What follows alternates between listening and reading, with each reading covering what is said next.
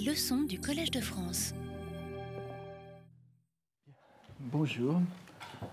Alors aujourd'hui, nous allons voir la, deuxième partie du, cours sur le Goshui Wakashu, donc la seconde anthologie des glanures poétiques. Et euh, cette seconde partie sera consacrée à cette fameuse euh, rubrique du, du 20e livre, les, doubles rubriques, la rubrique des dieux, Jingi, Jing, Jingibu, et la rubrique, la doctrine bouddhique, Shakyo, Shakyoka. Non. Si ce recueil, le Goshui, Goshui Wakashu, Goshui Shu, est souvent présenté comme étant le premier à établir une rubrique doctrine bouddhique, Shakyo, vous avez le, vocabulaire au, au tableau, si j'ose dire, nous avons vu qu'il est aussi le premier à établir en parallèle une rubrique Dieu japonais, Jingi, et que nous pouvions en conséquence nous demander si cette dernière rubrique n'était pas la continuation de celle sur la doctrine bouddhique, et une conséquence en même temps. La rubrique Dieu japonais, Jingi, je renvoie au premier cours pour les, les définitions, on n'a pas le temps de revenir dessus ici, serait donc le résultat d'un processus d'individuation mis en branle par l'établissement d'une rubrique bouddhique. Ce serait là un effet de retour de la prise de conscience de l'importance du bouddhisme dans la poésie japonaise, qui amène à percevoir du même coup la nécessité de donner une place parallèle aux dieux japonais. Nous avons relié ce dispositif à la doctrine des bases originelles et des fruits défendus, donc le, le Honji Suijaku. Je n'ai pas mis le, mot, ici, mais vous le, connaissez, je, je suppose, n'est-ce pas Que je traduis aussi par les, les descentes vestigielles. Il est intéressant dans cette perspective d'observer la dissymétrie des appellations. C'est quelque chose qu'on ne relève pas assez. Le terme jingi désigne, nous l'avons vu, des entités, sinon observables, du moins perçues comme existantes, et d'une certaine façon personnalisées. On se rappelle à ce propos le terme de arahitokami ou arahitogami, ou Dieu manifesté comme homme, synonyme d'akitsukami, Dieu manifeste, que nous avons vu dans l'anthologie des glanures poétiques, le Shuishu, qui précédait celui-ci des notions shinto, en quelque sorte, que nous avons rapprochées de l'idée bouddhique de Gongen. Gongen, donc les manifestations provisoires, circonstancielles. Vous voyez qu'il y a le même caractère arawareru, arawasu, n'est-ce pas, dans arashitogami et euh, Gongen. Vous, voyez aussi que arashitogami est, écrit souvent avec un premier caractère de arashi, violent, impétueux, qui, rappelle, le, le, le, vous savez, le makura kotoba, le mot oreiller des dieux qui est Chihayaburu, qu'on traduit souvent par les dieux impétueux. alors, euh, on peut se demander quel était le premier sens de ce, préfixe ara. C'est ce qui est impétueux, donc ce qui est, disons, de, surface, ce qui est aussi brut, n'est-ce pas Vous vous souvenez du, du terme de arakane, le métal brut. C'est donc ce que nous avons immédiatement devant les yeux. Donc les deux caractères ne sont que des précisions de nuances d'un terme qui est à l'origine unique, n'est-ce pas? Ada veut dire à la fois brut, ce qu'on a devant les yeux, ce qui rappelle un peu l'adjectif, le mot descriptif de Sunao que nous avions vu aussi pour euh, désigner les, dieux.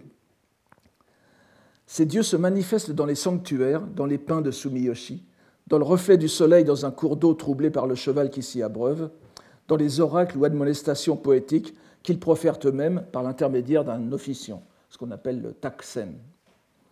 L'appellation de jingi est donc appropriée, en ce qu'elle évoque bien ces êtres divins et leurs manifestations directes, même si elles nous apparaissent parfois détournées, comme dans les exemples que je viens de montrer. En revanche, l'intitulé de la rubrique bouddhique, Shakyo, est très clair aussi en sa différence, puisque ça veut dire littéralement doctrine de Shakyamuni, n'est-ce pas? En revanche, ah donc, quel aurait été en effet un intitulé rigoureusement symétrique de Jingi Très probablement Butsu Bosatsu, Bouddhas et Bodhisattvas, désignant les grandes catégories d'entités bouddhiques individualisées, ou bien, pourquoi pas, Sambo, les trois joyaux. Ça aurait, été, la façon la plus satisfaisante de répondre à Jingi dans, des intitulés de, rubriques de ce genre. Nous avons d'ailleurs dans le composé bien connu Shimbutsu, Dieux et Bouddha, l'esquisse de ce parallélisme. Mais le terme choisi pour l'intituler, Shakyo, est à l'évidence en décalage avec le premier, puisqu'il se réfère explicitement non à des personnages ou à des entités, mais à la doctrine elle-même, l'enseignement de Shakyamuni. nous avons d'un côté des êtres perçus comme tels, de l'autre côté la doctrine bouddhique prise dans son ensemble, comme si les entités personnalisées du bouddhisme étaient à considérer dans le cadre de cette doctrine, pour prendre tout leur sens. En retour, dans ce cas, l'appellation appropriée pour la, rubrique, des dieux japonais aurait été probablement Shinto, euh, ou prononcée à la, bouddhique, si j'ose dire, Jindo, qui serait plus proche de ce que suggère Shakyo, en ce que le terme désigne un ensemble religieux, pas forcément doctrinal dans le cas du Shinto, mais dans la mesure où il est parallèle à la locution Butsudo, la voix du Bouddha, que l'on peut considérer comme synonyme de Shakyo. À ce moment-là, Shinto répondrait à Butsudo, Hotoke no Michi, Kami no Michi. Le déséquilibre entre les deux termes est éloquent. Lorsque, dans des textes que l'on pourrait appeler théoriques, les religieux posent les deux religions, entre guillemets, comme des voies de salut parallèles, ils parlent de Shinto, de Jindo, et de Butsudo, Kami no Michi, Hotoke no Michi et souvent aussi d'ailleurs de Kado, la Utanomichi, en parallèle avec Butsudo. Qu'il y ait les dieux d'un côté et la doctrine du Bouddha de l'autre implique donc que l'existence des dieux n'est compréhensible que dans le cadre de la doctrine du Bouddha. Le premier poème de la rubrique des dieux représente bien l'aspect visible, apparitionnel, des dieux japonais. Il n'a pas d'auteur, ou plutôt son auteur n'est pas humain, puisqu'il s'agit de la divinité d'Issé, du sanctuaire d'Issé, qui s'exprime par l'intermédiaire d'une princesse vestale, Itsuki Saigu. Celle-ci a un nom, Senshi Jo, de 1005-1081. La notice, le Kotobagaki, assez long euh, que nous avons euh, ici, nous explique que lors d'une cérémonie, alors qu'elle se rendait au sanctuaire intérieur, un orage se déchaîna je, suppose que vous suivez, Niwakani Amefuli, euh, Kaze Fukite. Donc c'est une sorte de manifestation du dieu, L'orage montre que le, dieu est là. Et elle se mit à vaticiner cette euh, Senshi Naishinno, Tak Senshite, à l'intention du grand prêtre Saishu, O Nakatomi no Skechika, euh, qui est mort en 1038 et qui est un poète par ailleurs. Il y en a 31 poèmes de lui dans ce recueil. Et dans cette vaticination, elle dénonce, au nom du Dieu, donc c'est le, Dieu lui-même, une affaire politique. Ce qu'il a dit ici, Oyake no Onkoto. Cette affaire, nous le savons par ailleurs, était le complot d'une dame. Alors, Kogi Koso, je, ne sais pas si je l'ai mis, euh, excusez-moi, je, n'ai pas mis les, mots, enfin ce n'est pas, très, pas très grave. Donc une dame, euh, Kogi Koso, femme de Fujiwara no Skemichi, qui avait établi un sanctuaire dans son domaine et se prévalait d'une autorité divine pour tromper le peuple et favoriser l'ascension politique de son couple. Elle organisa donc, notre, notre, prêtresse organisa un, banquet euh, plutôt arrosé, n'est-ce pas, comme le souligne la notice? Vous voyez ici euh, qu'il y a donc euh, Miki Meshite, n'est-ce pas? Kawarake Tamawasu, euh, Miki, donc c'est le, vin, le, sacré, le, saké sacré, et euh, Kawaraki Tamawasu, elle donne une coupe, elle donne des coupes, des, coupes parce que c'est tabi-tabi, n'est-ce pas? Euh, donc à plusieurs reprises, il y a échange de, coupes, et c'est donc sous l'influence du breuvage, en offrant une coupe à Sukechika, elle prononça ces vers divins que vous avez ici. Sayakeki kage no mienureba, chiri no osori wa arajito oshire. Osori, c'est comme osore, évidemment. Donc, Sakazuki ni sayakeki kage no mienureba, chiri no osori wa arajito oshire. Oh, alors, le, vous voyez le jeu de mots Sakazuki, la coupe, de saké, et il y a Tsuki dedans. Tsuki euh, appelle Kage, la, le, le, reflet de la lune ici, et Miyu, n'est-ce pas? La, vision, et Sayakeshi, euh, la, clarté. Donc vous avez tout un, une chaîne de, un enchaînement de, termes reliés les uns aux autres. Et le, titre, la traduction est la suivante Au clair de lune, en cette coupe, comme vous le voyez, de peur il n'y aura, sachez-le, pas un atome traduit chidi par atome pour des raisons. Euh, là aussi, je pousse un peu la, traduction, mais vous savez que chidi, qui veut dire la poussière, un grain de poussière, a dans, dans le vocabulaire bouddhique, euh, souvent sur le composé sino-japonais mijin, le sens d'atome, ce qui est euh, minuscule. Chacun voit les jeux de mots avec Tsuki et Sakazuki, donc Sayakeshi et Kage. Le sens général est que le clarté de la lune symbolisée par la coupelle révèle que le complot de la Kogikoso n'aboutira pas et qu'il n'y a pas à s'en inquiéter. Est-ce à cause de cette divine assurance que le couple comploteur sera exilé, chacun en un endroit différent? Tout cela se passait en 1031. Il est bien sûr très significatif que le premier poème de cette rubrique soit donné comme la proclamation d'un dieu. Et le second poème, de façon tout à fait symbolique, est la réponse du grand prêtre, à qui donc l'officiante s'adressait, Sketchika, à la révélation divine. Cette réponse est comme de juste empreinte de piété et de, componction. Euh, Ce n'est pas un, poème extraordinaire, vous allez le voir tout de suite. Ojichichi, Mumango sketchika, miyomadeni, itadaki matsuru subera onkami. C'est peut-être pas la peine de le relire. Mon aïeul et mon père, sketchika, leur, leur fils et petit-fils, jusqu'à la tierce génération, avec respect nous accueillons l'auguste Dieu souverain. C'est donc un poème d'assentiment et de, réception confiante, pas, de la révélation. Il y a encore moins de mise en œuvre poétique dans cette pièce que dans la précédente.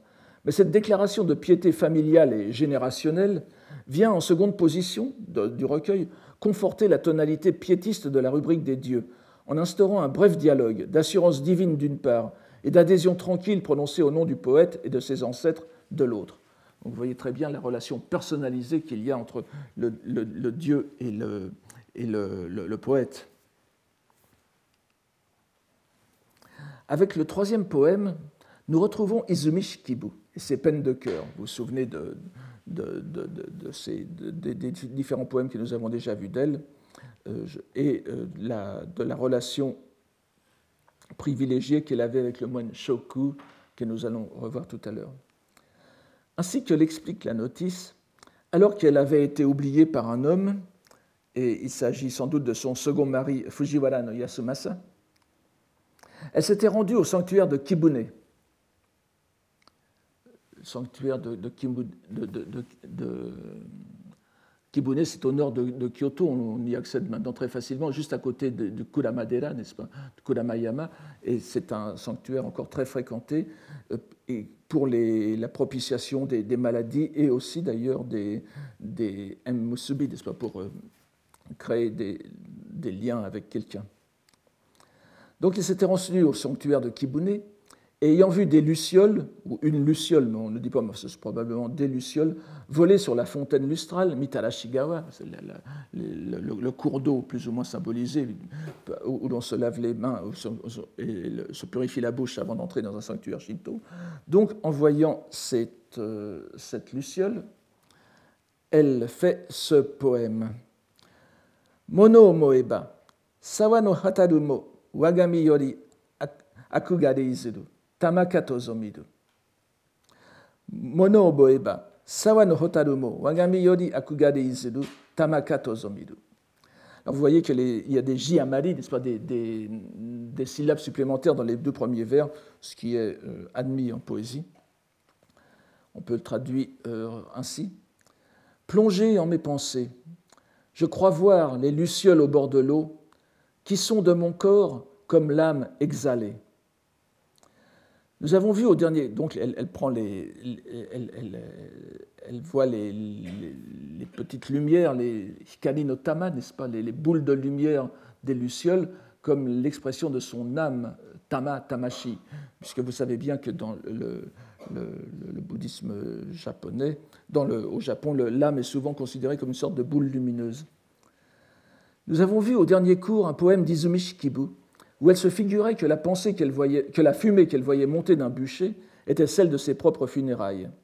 Ce poème-ci est encore une fois une sorte de vision de sa propre mort, qu'elle met en mots dans le sanctuaire même.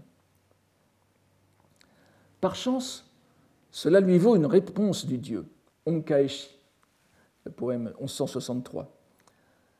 Euh, je rappelle à ce propos, pour ceux qui veulent prendre le texte des poèmes, c'est un peu court, euh, je, donne euh, à chaque fois le, numéro du, du, Shin Nihon Koten Bungaku Taike, donc vous pouvez prendre simplement le numéro du poème et ensuite aller le vérifier en bibliothèque.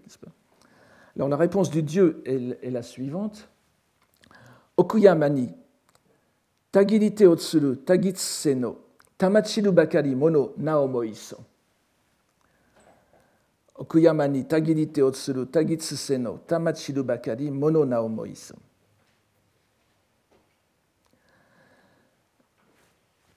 Au fond des montagnes, dit le dieu, tombent en bouillonnant dans la cascade, dans la cascade les bulles d'eau.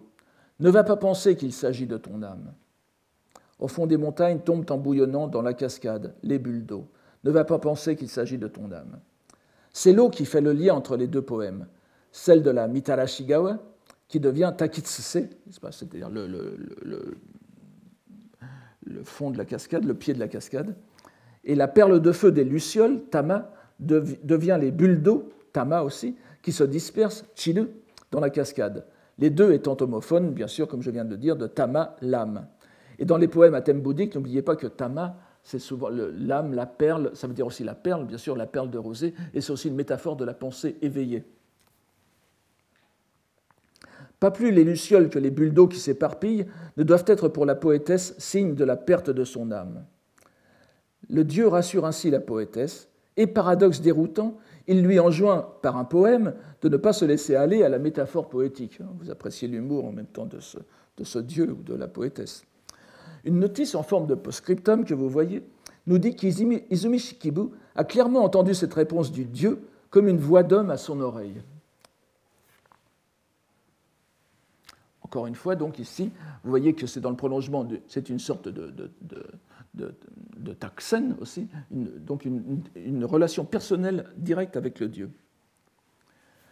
Le cinquième poème est l'œuvre d'un poète qui a une vingtaine de pièces recueillies dans cette anthologie, Fujiwara no Nagayoshi, ou Nagato, on le lit parfois, mort en vers 1015. Il s'agit en fait de deux poèmes qui abordent un autre aspect des dieux, un aspect double, à la fois de protecteur contre les maladies, mais aussi de responsable des épidémies. La notice explique qu'alors que les temps étaient troublés, le, le, Yononaka Sawagashiku Habedi, ou Sawagashu Habedi, comme dit l'autre notice, c'est-à-dire donc les, temps étaient troublés, étaient troublés, mais ça veut dire par des épidémies le, plus souvent. Il lui fut dit qu'il devait déposer deux poèmes aux prêtres et des servantes d'un sanctuaire rural. Le sanctuaire en question était l'Imamiya Jinja à Murasakino, au nord de Kyoto, euh, nous avons déjà rencontré ce toponyme, vous vous souvenez, la dernière fois, littéralement la plaine, la plaine violette, la plaine pourpre, et avec le jeu de mots sur Murasaki Kumo, Murasaki no Kumo, les nuées empourprées, et donc la, métaphore de, la venue du Bouddha Amida euh, euh, au devant du, du, du, moribond. Donc à, à Murasakino, où furent accomplis en 994 des rites de propitiation contre une épidémie qui s'était abattue sur la capitale. Alors, le premier apparaît comme un poème d'inauguration d'un rite. Vous l'avez ici. Shirotae no Toyo Mitegura o Tori Mochite, Iwaizo Somuru Murasaki no Noni. Shirotae no Toyo Mitegura ni. Pardon. Toyo Iwaizo no Noni. En brandissant toutes de blancheur ces riches banderoles, j'inaugure la célébration en la plaine de pourpre. Il faut prendre ici Murasaki dans, dans le sens euh, évidemment euh, étymologique. N'oubliez pas que pourpre évoque aussi la couleur impériale. donc c'est évidemment une allusion à, l'empereur. C'est probablement ici le cas d'employer le terme d'acte de langage, par lequel le poète ouvre ce qui deviendra un rite repris au sanctuaire d'Imamiya. On voit que cette pièce se rattache directement aux poèmes anonymes recueillis dans les Kami Asobi no Uta du Kokinshu, et plus, spécialement au Tonimono no Uta, c'est-à-dire le, Tonimono, donc l'officiant, celui qui récite les poèmes, a quelque chose à la main, ça peut être des banderoles, des guirlandes, etc. Euh, yushide, vous vous souvenez, Yushide ou euh, Mitegura comme ici, ou bien des sakaki, des, branches de sakaki, etc. Donc, il le présente aux dieux. C'est ce qu'on appelle Tonimono no Uta. Ce sont des, des, poèmes de, présentation. Et remarquez aussi, je vous le redirai peut-être tout à l'heure, mais que la série de poèmes que nous allons avoir euh, à partir de maintenant, comme vous le voyez avec le terme somu, somu, n'est-ce pas? C'est la première fois. Ce sont des poèmes qui font allusion à des premiers rites. Donc après la, présentation, le contact direct avec les dieux, le compilateur de ce recueil va, donner les poèmes qui justifient des premières en quelque sorte. Shore, dont nous avons déjà parlé la dernière fois, c'est très important euh, au, Japon de savoir où, comment a commencé tel ou tel rite. Alors, euh, tout en se rattachant à ces kami asobi no uta qui étaient toutes, vous vous souvenez, anonymes, il est ici signé. Mais le fait qu'il soit signé ne change rien à la naïveté de sa structure. Il est évident que le poète suit scrupuleusement un usage antique en se gardant d'y apporter quelque innovation que ce soit. Le second poète ajoute à l'aspect inaugural une action d'apaisement des dieux. Vous l'avez ici, n'est-ce pas? Imayoriwa, Araburu kokoro mashimasuna, hana no miyako ni yashiro sadametsu. Araburu, arabu, euh, c'est le même, le suffixe, la, même racine que nous avons dans Arashitogami, n'est-ce pas? Ce qui est le propre des dieux, et ici au sens, euh, plus direct, donc c'est l'irritation divine. Dorénavant, en cœur irrité, ne demeurez point. En la splendide capitale, nous avons votre temple fixé. Murasaki-no étant dans le nord de Kyoto. Une postface précise que ce poème aurait été composé lors de temps troublés, comme je l'ai dit tout à l'heure, à l'occasion de la célébration de la divinité Imamiya au nord de Funaoka, Funaoka-yama, donc, qui est dans le, sur le même site, et de l'offrande par la cour, Oyake, d'un cheval consacré, Jimme, Kaminouma, Jimme. Mais comme vous le voyez, il s'agit encore une fois d'un énoncé performatif, n'est-ce pas? Sadametsu, nous, avons établi.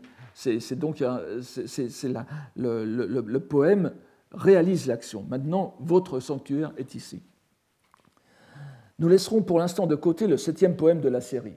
Nous y reviendrons. Je vous dirai pourquoi je l'ai laissé de côté, qui est consacré au sanctuaire de Inari pour aborder le huitième, œuvre d'un Yamaguchi Shigeyuki dont nous ne savons rien, sinon que son nom indique qu'il n'était pas moine.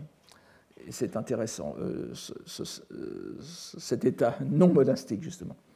L'occasion est cette fois le transfert du sanctuaire de Sumiyoshi. Vous voyez, Miyao-tsuri, Miyao-tsuri ou Miyao-tsushi, Sengu, n'est-ce pas, comme nous avons cette année le Sengu Shiki au sanctuaire d'Issé tous les 20 ans, euh, quelques sanctuaires comme cela pratiquaient l'alternance périodique, puisque euh, construits en bois, ils étaient euh, périssables. Et voici le, poème, de Shigeyuki. Sumiyoshi no matsu sae kawaru mono naraba, nanika mukashi no shirushi naramashi. Sumiyoshi no matsu sae kawaru mono naraba, Nanika Mukashi no Shirushi Naramashi. De Sumiyoshi. Puisque les pins mêmes sont au changement soumis, des temps passés, quel signe restera-t-il? Shirushi. Ce poème n'a rien de remarquable, si ce n'est sa linéarité, linéarité toute prosaïque. Et pourtant, et vous vous en êtes sans doute aperçu, il apporte dans la rubrique sur les dieux une note que nous n'avons pas vue jusqu'à présent dans ses poèmes, dans les poèmes de cette catégorie. Alors qu'ils étaient tous de célébration, de souhait de longévité, pratiquement d'éternité, nous voyons pour la première fois retenu ici, dans ce qui devrait n'être qu'optimisme et vigueur, dans ces rubriques sur les dieux, longévité, l'évocation de l'inconstance des choses, le mujo, tsunenaki, hakanaki koto, et celle-ci, qui plus est, suggérée par l'un des symboles les plus profondément ancrés de la longévité, les pins de Sumiyoshi, Sumiyoshi no Matsu, n'est-ce pas? Matsu euh, est souvent lié. Matsu veut dire aussi attendre, vous savez, attendre, espérance, etc. Relié aussi avec Chitose ou Yorozuyo, donc mille ans, dix mille, âges. C'est vraiment l'un des, l'un des mots obligés euh, entraînant Sumiyoshi. Et n'oubliez pas que Sumiyoshi, si on le décompose selon une, étymologie qui, est plurielle, c'est Sumu, n'est-ce pas? Sumu, demeurer. Donc euh, c'est vraiment le, poète prend le contre-pied de ce qui est la, tradition à propos de Sumiyoshi. Nous pourrions dire, à l'ère de l'informatique, que ce poème est un véritable cheval de Troie bouddhique au milieu de célébrations shintoïstes. Il indique pour le moins un fléchissement de la sensibilité poétique qui faisait que jusqu'à ce recueil, les thèmes bouddhiques étaient soigneusement tenus à l'écart des poèmes sur les dieux. au besoin même en en inversant les signes, comme nous l'avions vu pour Murasaki no Kumo. Ici, il s'agit de davantage qu'une allusion à l'impermanence. Elle est le thème même de la pièce, et il convient de noter son incongruité dans une série de poèmes shinto. Incongruité qui est renforcée par les poèmes suivants, lesquels vantent, eux, l'éternité, ou du moins la longévité divine, à commencer par celui-ci de Minamoto no Kanesumi, poète de quelque renom, né vers 955 et mort probablement avant 1020. Il fut fait à l'occasion de la première visite impériale de l'empereur Ichijo en 1004. Vous voyez encore une fois une première, n'est-ce pas? Shode. Euh, c'est le, thème général de ces poèmes, pour l'instant. Donc, Chihayaburu Matsuno Oyama no Kage Mideba, Kyozo Chitose no Hajime Narikeru. Mais tout à l'heure, nous avions le mot somu, commencer, et ici nous avons hajime, qui veut dire aussi un autre mot pour commencer. Et Matsuno, Oyama, c'est la, montagne qui est derrière le, sanctuaire de Matsuno. Donc la, traduction À regarder l'ombre des pins de Matsuno, ô dieux impétueux, ce jour est à n'en douter le début de mille années. C'est bien l'idée inverse de la précédente que nous avons ici, avec un poème inaugural sur une visite impériale thème repris par les plusieurs des poèmes suivants, à commencer par celui-ci, de Fujiwara no Sanemasa, qui fut docteur ès lettres, Monjo Hakase, et prompt à rédiger des poèmes pour ce genre d'occasion. La visite s'était accompagnée d'un divertissement appelé Azuma, Azuma, Asobi. Ça doit être dans le texte euh, là, non, c'est dans un texte suivant. Azuma, donc Shigashi, n'est-ce pas? Et Asobi, Asobo.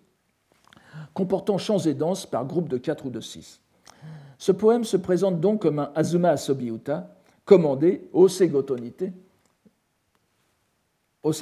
par l'empereur Gosanjo, qui est mort en 1073. Le, poème donc est le, suivant. Akira Keki, Hiyoshi no Mikami. Akira Keki, Hiyoshi no Mikami, Kimi ga tame yama no kai aru yorozu yo yahen. Akira keki hiyoshi no mikami. Kimi ga tame yama no kai aru yorozu yo ya hen. Euh, vous voyez l'enchaînement de, jeux de mots. Retenez, kai, kai veut dire la vallée, et aussi kai nga adu, n'est-ce pas, euh, qui a de l'efficacité de la, de la, oui, du, répondant en quelque sorte. Euh, c'est évidemment un, jeu de mots propitiatoire. Donc, lumineux et auguste Dieu de Hiyoshi, pour Monseigneur, par monts et par vaux, passeront dix mille âges. Par monts et par vaux et par bienfait. Donc, c'est le, jeu de mots est, assez difficile à traduire. Yamanokai Adu, donc la, la, montagne a une vallée et euh, tout cela aura de l'efficacité des bienfaits. Je suis désolé, on ne peut pas faire passer l'ensemble des jeux de mots dans la traduction à moins d'aller trop loin. Il faut, se résoudre à ne faire passer qu'une partie. Ici encore, nous restons dans la logique des poèmes odieux, longévité et prospérité, alors que nous sommes, inutile de le rappeler, dans le sanctuaire du dieu protecteur du monastère bouddhique du mont Hiei. Le Hiyoshi, c'est le Hiei Taisha, n'est-ce pas? C'est le, sanctuaire de Sanno, le, dieu de la montagne, le roi de la montagne, et nulle allusion bouddhique. Comme celui que nous venons de voir, nous avons dans le poème suivant un morceau à chanter dans un Azuma Asobi lors d'une visite impériale inaugurale de l'empereur Go-Sanjo, cette fois au sanctuaire de Gion, visite qui eut lieu en 1070. C'est l'œuvre de Fujiwara no Tsunehida. Alors je vais revenir sur Gion dans un instant. Euh, donc, euh, Fujiwara no Tsunehida, qui est mort en 1072 ou 1077, un poète de renom qui n'a que huit pièces incluses dans ce recueil. Alors voici le, poème ici. Chihayaburu kami no sono naru hime komatsu. Yorozu yo hubeki hajime narikeri. Vous voyez encore hajime, c'est encore une fois un poème d'inauguration, mais cette fois dans un autre contexte qui est tout à fait singulier pour ce qui nous intéresse. Chihayaburu Kami no, Sono Naru, donc Chihayaburu, le Makura Kotoba de Kami. Donc nous sommes vraiment dans, un, dans, un, dans, un, dans une atmosphère on ne peut plus shinto. Et le, poème est d'un phrasé attendu. Et alors, excusez-moi, la traduction française, c'est En ce jardin des dieux impétueux, les pins gracieux. Euh, Himekomatsu, c'est une espèce de, comment dire, de, qualification poétique de Matsu, n'est-ce pas? Hime ne veut pas dire ici les pins comme une femme, le, gracieux de, princesse, la grâce d'une princesse, mais c'est simplement un adjectif alors, que je me permets de traduire par gracieux. Les pins gracieux, ils sont prémices des dix mille règnes à venir. C'est un phrasé attendu et qui ne présente nulle surprise, comme il se convient sans doute à Azuma Asobiuta. Il y a cependant un léger décalage langagier qui nous place discrètement dans l'entre-deux du Shinto et du bouddhisme. En effet, le long de ce sanctuaire fameux, le Gion Jinja, ici je vous ai donné Gion Sha, n'est-ce pas, Gion Jinja, Gion Yashiro, installé à l'est euh, de, Kyoto, euh, que vous connaissez tous, c'est pratiquement maintenant au centre de Kyoto, est familier de tous, peut-être plus euh, que son nom reshintoisé de Yasaka Jinja. Or, est-il besoin de le rappeler, le nom ancien de Gion Jinja n'est que le transfert toponymique d'un illustre lieu indien et bouddhique à un site japonais. Le Jetavana, puisque c'est l'original sanskrit, est en effet un jardin de la cité de Shravasti, littéralement le jardin de Jeta, acheté par le grand disciple laïque du Bouddha, donc ce disciple laïque qui s'appelait euh, Anathapindada, dont je vous donne ici la transcription, la, traduction en chinois du, du nom euh, sanskrit, n'est-ce pas? Kikkodoku Choja, Kikkodoku, littéralement, euh, Anata Pindada. Pindada, c'est celui qui donne, da, qui donne Pinda, une boulette, une boulette de riz, Anata, euh, aux, sans protecteurs, à ceux qui n'ont pas de protecteur, c'est-à-dire aux orphelins. Donc c'est très bien traduit en, japonais, en sino-japonais par Kodokuni Tamao Chojan, c'est pas? Celui qui donne aux orphelins, aux solitaires. Donc ce grand disciple Anata Pindada avait acheté euh, ce, terrain à Jetta. Alors il y a toute une, tradition sur les transactions entre euh, Jetta et euh, Anatapindada, mais afin de permettre à l'éveillé d'y prêcher la loi. Ce jardin de Jetta, du nom du propriétaire, donc, est transcrit en sino-japonais de façon très régulière, Guillon. Je ne m'attarde pas sur les variantes. On le trouve mentionné entre autres au début du Kongo Kyo, l'un des sutras les plus lus au Japon. Le caractère utilisé pour transcrire la première syllabe de Jeta, alors en chinois c'est chi, en japonais gi, comme ici, est régulièrement employé pour transcrire les noms sanscrits, sans doute à, cause de sa relative rareté. J'y reviendrai tout à l'heure. Et sans doute parce qu'il ne se trouve presque jamais qu'en composé. Il est souvent, souvent utilisé qu'en composé, lorsqu'il est euh, pleinement signifiant. Le composé le plus courant étant bien évidemment, comme vous en êtes aperçu, Jingi, les dieux, il est passablement difficile de définir dans l'histoire du Gion Jinja, appelé officiellement Gion Kanshin, si le sanctuaire Shinto ou le temple bouddhique fut antérieur. Pour nous en tenir à la version qui semble la plus probable, c'est en 970, avec l'instauration d'un rite d'apaisement d'esprit vengeur, Goryoe, à la suite d'une épidémie qui dévastait la capitale, que ce lieu sacré entre dans l'histoire. Y était vénérée une divinité d'origine indienne, Gozutenno, Goshirsha Devaraja, qui fut assimilé à Susanoo no Mikoto. Ce n'est qu'à la restauration de Meiji que le sanctuaire prit un nom purement japonais, celui de Yasaka Jinja. Mais on voit ici, par le redéploiement que fait le poète dans sa langue japonaise, du composé sino-japonais, donc Gi-on, que le choix du nom dès l'origine pouvait être orienté par cette ambiguïté. Le sanctuaire du jardin de Jeta, lu en lecture explicative japonaise Kami no Sono, jardin du dieu ou des dieux, réalise l'union entre le bouddhisme et le shinto. Se référant au bouddhisme, c'est un haut lieu de la prédication du dharma, lu en japonais, c'est le lieu du kami. Cet exemple si simple et pourtant si éclatant nous donne véritablement une clé pour comprendre ce qui commence à se dessiner dans cette rubrique des dieux de cette quatrième anthologie. Toujours en gardant une séparation de façade, les deux catégories religieuses se superposent parfaitement, chacune opérant dans sa propre dimension. Guillaume d'un côté et les vérités les plus hautes du grand véhicule, c'est-à-dire Shakyo, l'enseignement de Shakyamuni, Kamino Sono de l'autre, et les, entités divines de proximité au contact du peuple, Jingi. Comme je l'ai dit au premier cours, le caractère Gi de Jingi ne s'emploie presque jamais tout seul, en japonais comme en chinois. La lecture explicative japonaise en est Kunitsukami, mais très raisonnablement, le poète a choisi de le considérer comme synonyme du caractère Jin et de lui donner la seule lecture Kami puisqu'il n'y a aucun sens à le lire isolément. Permettez-moi d'ajouter un dernier détail qui a, peut-être son importance. Si les lettrés chinois utilisaient ce caractère gi pour transcrire le nom indien, le, son indien je, c'est qu'en chinois moderne encore, ce caractère a deux prononciations selon le sens.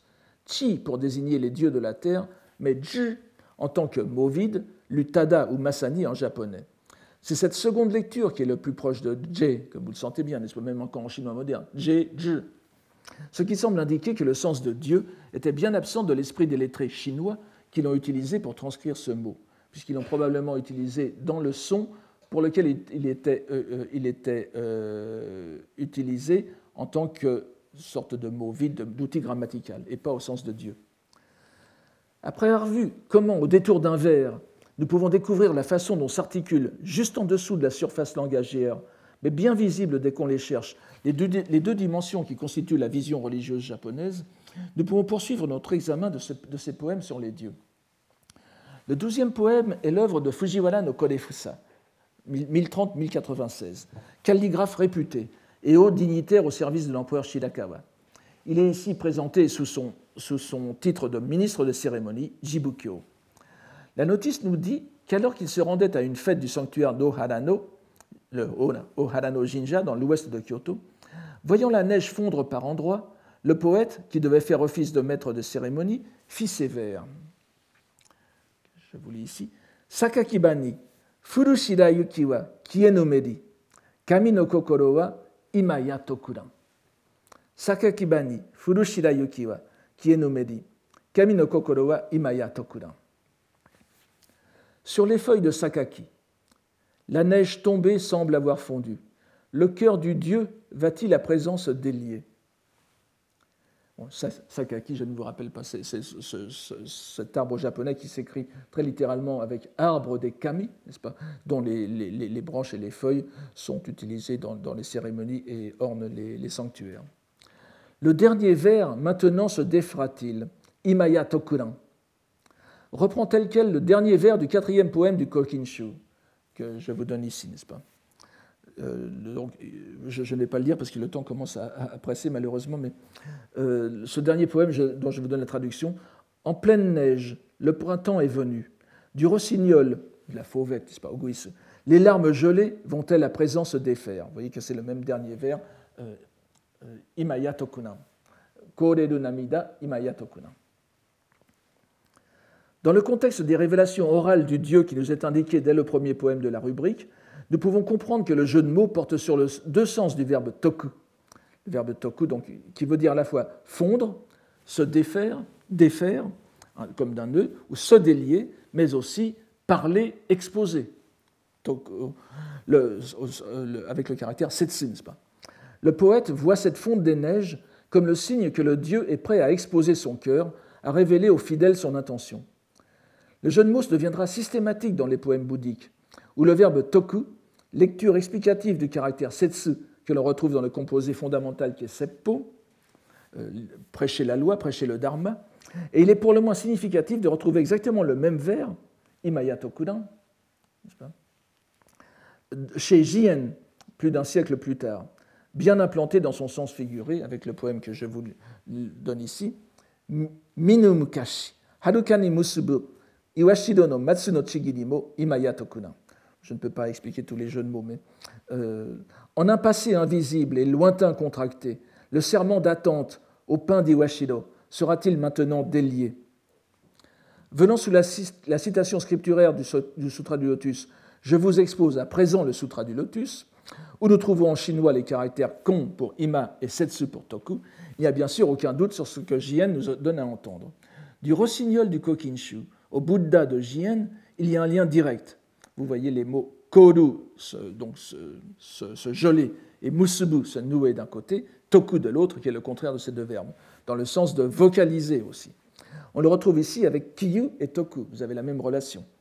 Une fois encore, nous pouvons voir cette rubrique comme une étape de, ce Gosho Ishu, comme une étape intermédiaire dans la bouddhisation de certaines expressions. Le quatorzième poème est anonyme, mais la, notice nous explique qu'il est l'œuvre d'une femme à l'occasion d'une offrande de vêtements, Shozoku, Sozoku, lu à l'ancienne, au sanctuaire de Aso, de la province de Higo, dans l'actuelle préfecture de Kumamoto, dans le Kyushu.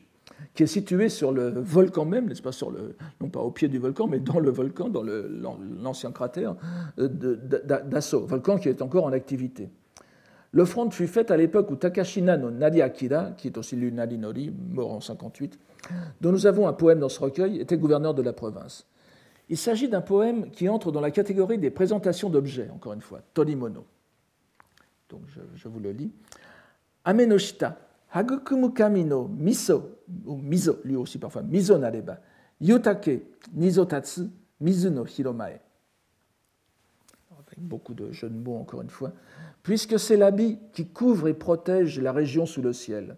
En sa taille, il siera à l'auguste présence le mélange de, réalisme sartorial, je dirais, en, prenant ce mot à l'anglais, mais qui le prend lui-même du latin médiéval et qui est euh, très pratique pour désigner tout ce qui se rapporte à, l'activité du tailleur. Donc, le mélange de réalisme sartorial et de mystique politique, où le vêtement divin voit ses dimensions passer à celles de l'empire tout entier, Amenoshita, est naïf et étonnant, mais bien représentatif de ces poèmes shinto à l'ancienne mode.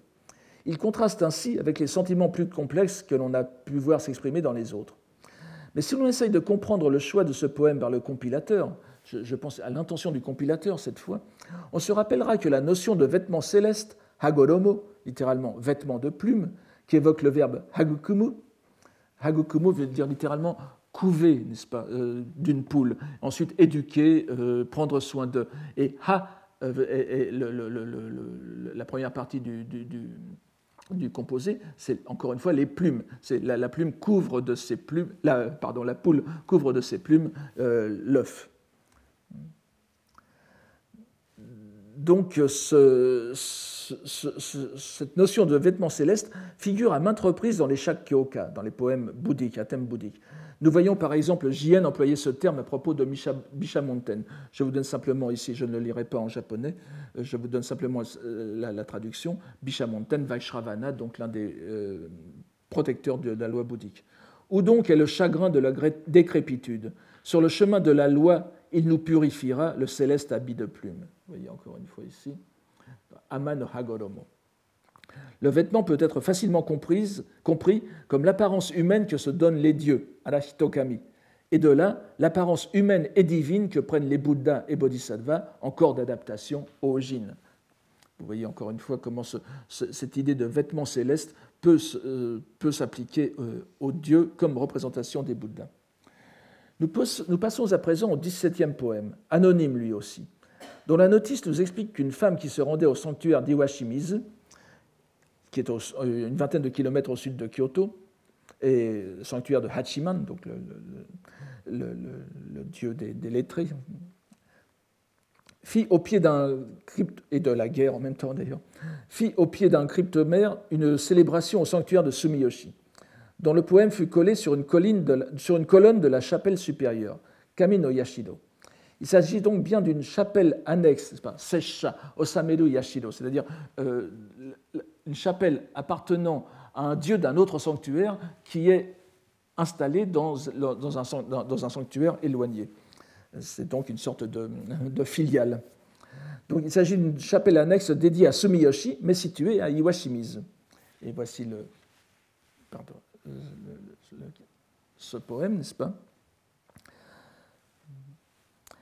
Samokoso wa yado wa kawarame Sumiyoshi no Matsusae Sugi ni nari.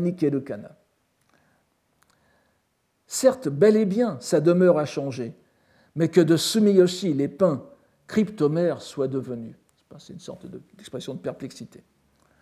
La dévote personne manifeste ainsi une fin de perplexité devant cet exemple de religiosité transversale dans laquelle les divinités peuvent s'interchanger et changer de milieu. Ici aussi, on peut voir encore une fois de la part du compilateur les arrière-pensées bouddhiques concernant l'interpénétration des émanations. Cette lecture est plus évidente si nous, lisons d'abord, comme je, ne l'ai pas fait pour des raisons que vous comprendrez tout à l'heure, les deux poèmes qui précèdent, qui précèdent ce poème-ci. Le premier dédié au Hachiman d'Iwashimizu, le second à, à Sumiyoshi. Ce troisième poème d'une mini-série se présente donc comme la fusion des deux précédents.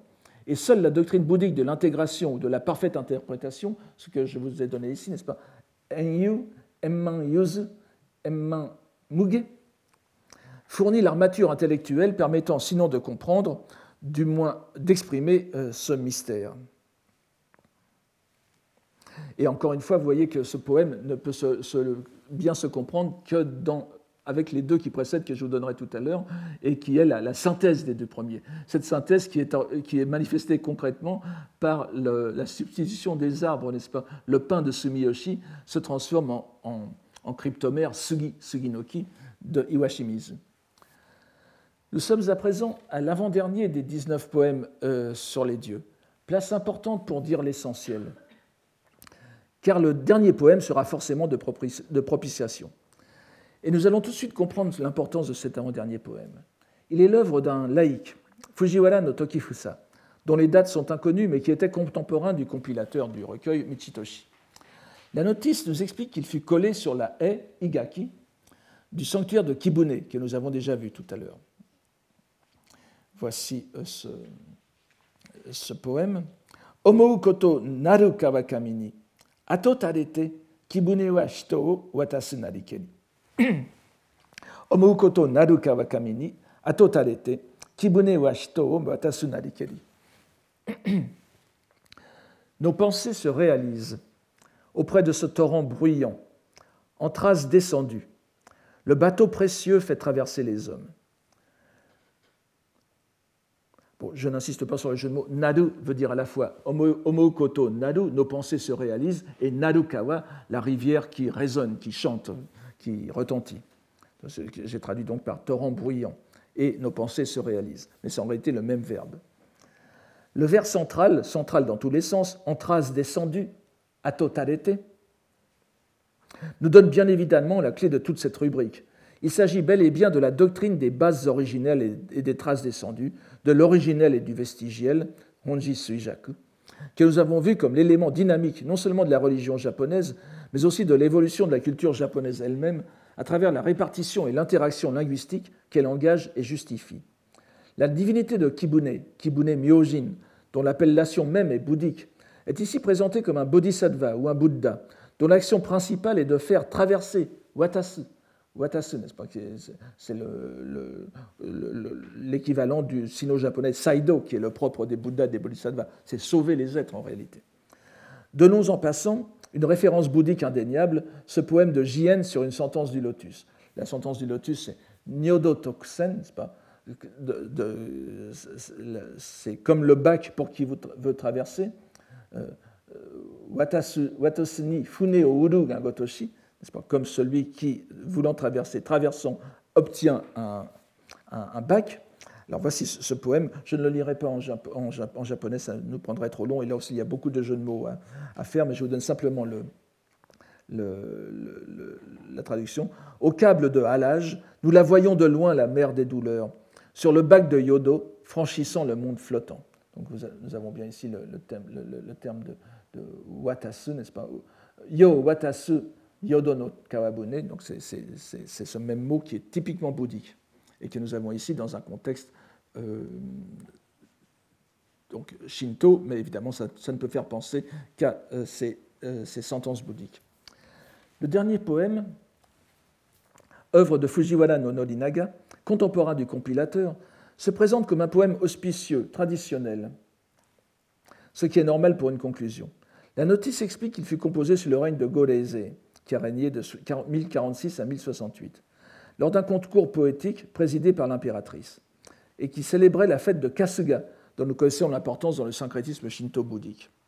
Le poème est le suivant, donc Kyo matsuru mikasa no yama no kami maseba, ame shita kimizo sakaen.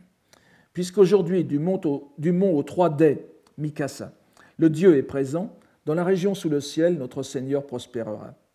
Inutile d'insister sur le jeu de mots presque innocent sur Mikasa no Yama, nom de la divinité de Kasuga, qui peut s'entendre comme montagne aux trois chapeaux de pluie et fait écho à Ame et ciel et pluie à la fois. On se sera aperçu qu'il manque quatre poèmes, puisque nous n'en avons vu que 15 des 19 de la rubrique. J'ai laissé de côté les pièces écrites par des moines afin que nous puissions examiner d'éventuelles traces de doctrine bouddhique dans ces vers dédiés aux divinités. Le premier à apparaître est le maître de loi Egeo, que nous avions déjà rencontré dans le Shuishu, où il était déjà bien représenté par une vingtaine de poèmes. Il en a onze dans le Go Shuishu, ce qui est loin d'être négligeable. On se souvient que nous avions trouvé dans le poème de lui que nous avions vu au recueil précédent qu'un commentaire ancien attribuait ces vers à une rencontre que le moine avait faite avec la divinité de Sumiyoshi, rencontre exposée en des termes qui ne laissaient pas de doute sur la nature des rapports originels vestigiels, Monji Suijaku donc, et Gongen, de la manifestation du dieu. Voyons à présent l'unique poème qu'il a dans cette rubrique, présenté comme composé au sanctuaire de Fushimi, au lieu du culte d'Inadi au sud-est de Kyoto, où s'est développé sous l'influence de l'ésotérisme de l'école Shingon le culte d'une entité féminine bouddhique, la Dakeniten, dont je donne les caractères ici, assimilé au renard, l'animal messager du dieu du riz Inadi. Le poème est le suivant Inariyama, Mizu no Tamagaki, Uchitataki, Waga negigoto wo kami mo kotaeyo. Waga negigoto kami mo kotaeyo. Parfois nous avons Waga negigoto ni kami o euh, kotaeyo, qui est peut-être plus euh, normal pour nous. Au mont d'Inadi, en frappant les précieuses haies, à ma prière le Dieu répondra. Les commentateurs estiment que dans le jeu de mots sur Mizu et Mitsu, donc Mizu c'est l'auguste, l'auspicieuse haie, et, Mitsu de l'autre, trois, euh, qui veut dire trois de l'autre, n'est-ce pas? Et cette lecture Mitsu est donnée dans, ce recueil dont je parlerai peut-être un jour, le Ryojin Shisho, qui a été fait euh, en 1069, 1169 et qui est euh, une collection très intéressante de poèmes à la fois shinto et, bouddhiques, d'une toute autre facture que les poèmes que nous sommes habitués euh, à lire dans, cette, dans, ces, anthologies officielles. Enfin, donc, alors, d'après les commentateurs, l'allusion s'adresse aux trois chapelles du sanctuaire, de l'inférieur à la supérieure. On pourrait comprendre tout aussi bien que le, moine s'attend à ce que le dieu réponde en frappant la haie à trois reprises. Ce serait plus vraisemblable. Il est, plus intéressant de remarquer que ce poème montre exactement la même préoccupation que celui du recueil précédent. celui du recueil précédent, c'était Si je l'interroge sur les choses de l'âge des dieux, pourvu qu'il me réponde, lui qui connaît le passé, le pain de Sumiyoshi. À savoir le souci de connaître la réponse d'un Dieu très personnalisé avec lequel le fidèle espère avoir un contact direct, et le moine fidèle. Si l'on s'étonne d'une telle personnalisation de la part d'un moine, il faut se rappeler que les bodhisattvas ont justement pour mission d'exercer leur action salvifique au plus près des êtres. Nous avons vu tout à l'heure les mots de Watasu, n'est-ce pas, qui est l'action même salvifique des Bouddhas et bodhisattvas. Prendre l'apparence d'un dieu japonais est évidemment la façon la plus sûre d'agir de façon efficace au Japon. Même si l'on n'a pas ici les indices précis du, poème du recueil précédent, le fait que le moine adresse ses souhaits negigoto au dieu Inari est en soi un exemple de Honji Suijaku pratique appliqué dans les faits. Le poème suivant est du moine Noin, mort vers la moitié du XIe siècle, dont nous avons vu au cours précédent un poème de ce recueil consacré à Kasuga. Ici, la notice nous explique qu'il s'agit d'un poème pour un Azuma Asobi, encore, en l'odeur du, Myojin du sanctuaire de Mishima dans la province de Iyo, en l'île de Shikoku au temps où Fujiwara no Sukenari en était gouverneur.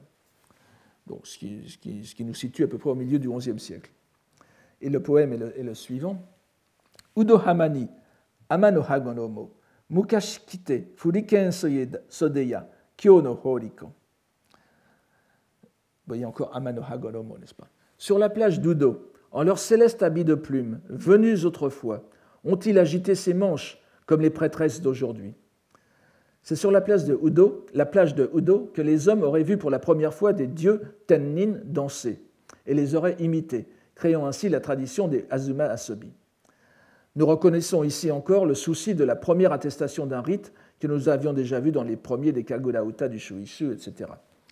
Si ce n'était que nous avons vu l'usage que firent les poèmes suivants du mot Hagoromo, rien n'indique a priori des sous-entendus bouddhiques dans ce poème, fait par un moine, je le répète qui précède celui anonyme vu tout à l'heure sur le vêtement céleste qui recouvre l'Empire. Nous arrivons maintenant aux deux poèmes mentionnés tout à l'heure sur, tout à l'heure sur Iwashimizu et Sumiyoshi, tous deux l'œuvre de moines.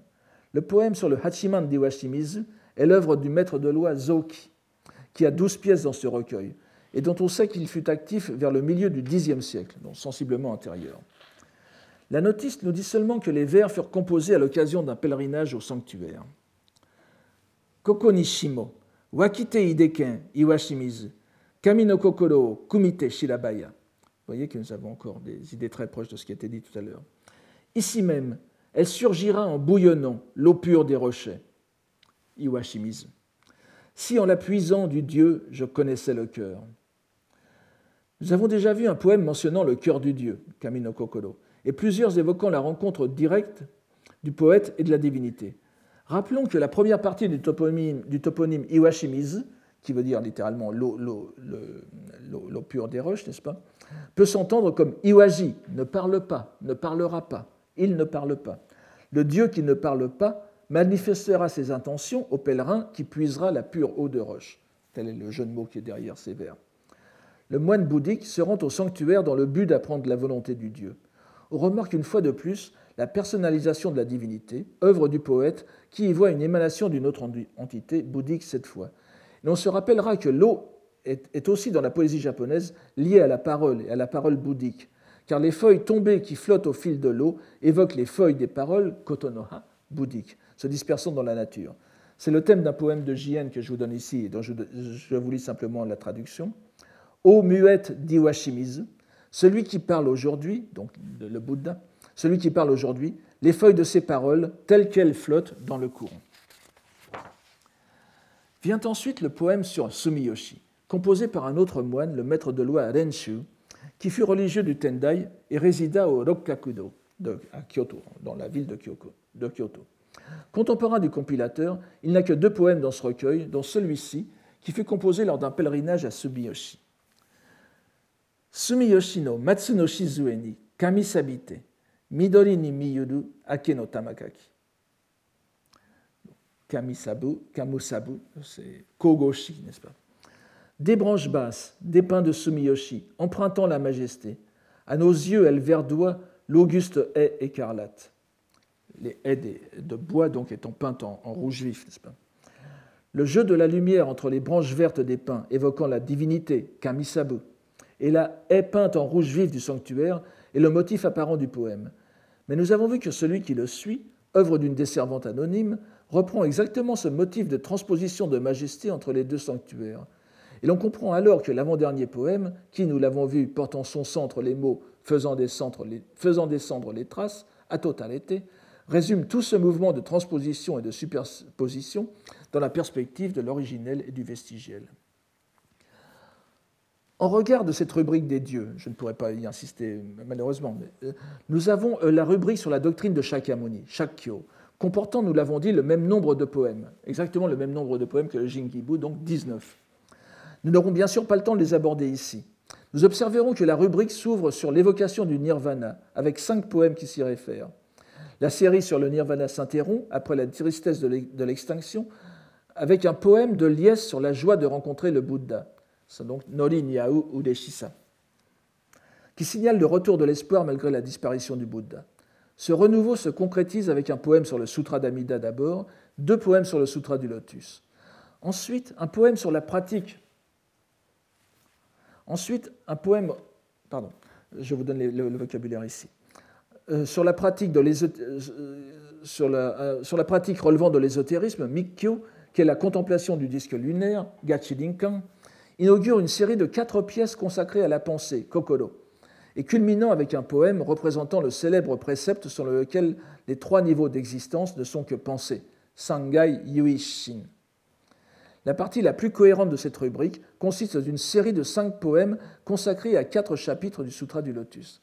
Donc vous voyez que ces poèmes commencent par des chants de lamentation sur le nirvana, c'est-à-dire la disparition du Bouddha, et ensuite des chants sur la doctrine bouddhique, et même des, doctrines assez profondes. Euh, Sangai Yuishin, je, n'insiste pas là-dessus, qui est une, conception centrale, mais donc entièrement doctrine, Oshie, Shakyo. Et tout ce qui est personnalisable est dans la rubrique Jingi. Euh, c'est vraiment, on comprend bien pourquoi nous avons Jingi d'un côté les dieux et de l'autre côté Shakyo, la doctrine, puisque nous n'avons qu'un enseignement presque euh, théologique, la concrétisation étant dans la partie des dieux. Dans un mouvement typique de paradoxe bouddhique, cette rubrique se conclut sur un poème qui est l'œuvre d'une courtisane, Yujo, du nom de Miyagi ou Miyaki. La notice explique que lors d'une cérémonie de contraction d'affinité, Ketchien Kuyo, qui peut être la participation à une cérémonie ou bien la, copie de sutra, etc. Donc au Shoshazan, dans la province de Hadima, autour du religieux euh, euh, Shoku, que nous avons vu, euh, le, religieux dont Izumi Shikibu était une groupie en quelque sorte. donc, alors que nombreux étaient ceux qui apportaient leurs offrandes, fusées, l'offrande donc des laïcs à la, aux religieux, au moment où ce fut le tour de la fille perdue, Yujo, n'est-ce pas, le saint homme se refusa un moment à l'accepter.